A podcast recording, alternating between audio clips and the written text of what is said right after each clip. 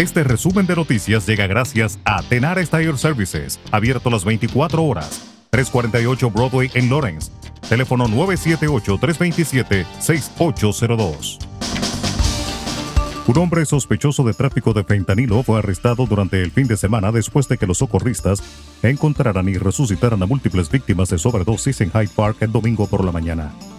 El individuo fue identificado como Gilbert Etherton de 22 años de Charlestown, quien pronto fue arrestado y acusado de tráfico de más de 10 gramos de fentanilo y distribución y posesión de drogas clase A.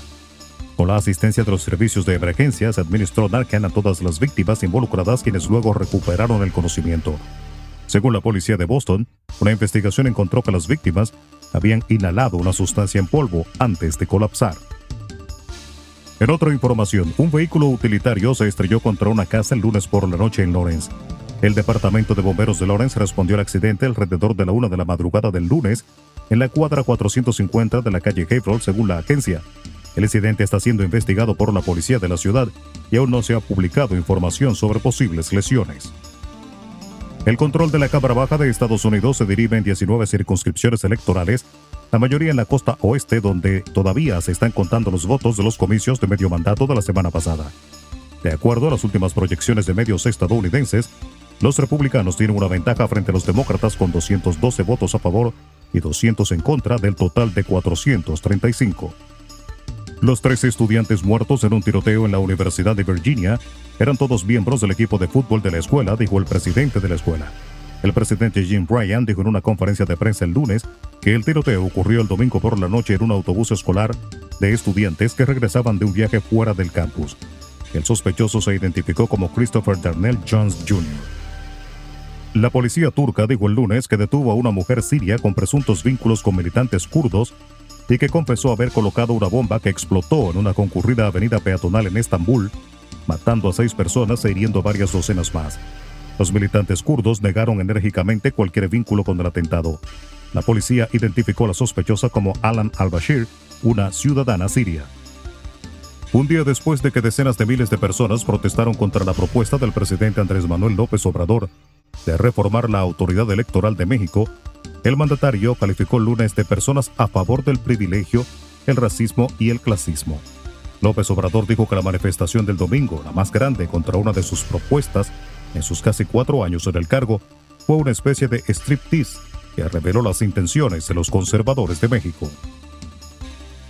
El Ministerio Público de la República Dominicana concluyó este lunes la presentación de pruebas contra Alexis Medina, hermano del expresidente Danilo Medina, y demás implicados en la presunta red de corrupción antipulpo que desvió fondos millonarios, proceso mediante el cual el séptimo juzgado de la instrucción del Distrito Nacional determinará si hay méritos suficientes para enviar el caso a juicio de fondo. La exposición del Ministerio Público conllevó la lectura ante el tribunal de un libro de 3.445 páginas en el que encierran las supuestas evidencias de las operaciones del entramado que, según el expediente, encabeza Alexis Medina Sánchez. En el expediente de la operación Antipulpo, el Ministerio Público acusa a 27 personas y 21 empresas. Y César Emilio Peralta, alias el abusador, se declaró culpable de cargos por narcotráfico tras aceptar haber dirigido una organización transnacional que transportó toneladas de cocaína a Estados Unidos a través de Puerto Rico, según el periódico El Nuevo Día. El notorio narcotraficante dominicano se declaró culpable en el Tribunal Federal en Puerto Rico, informó el fiscal federal Stephen Muldrow.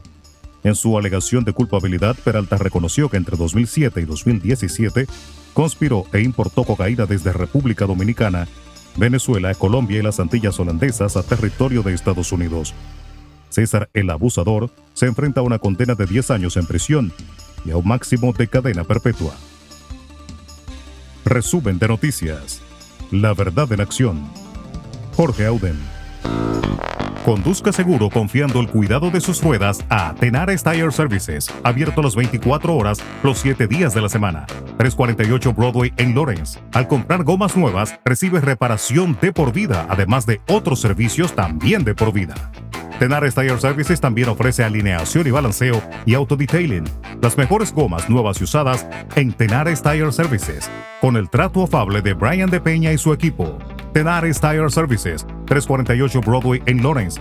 Teléfono 978-327-6802.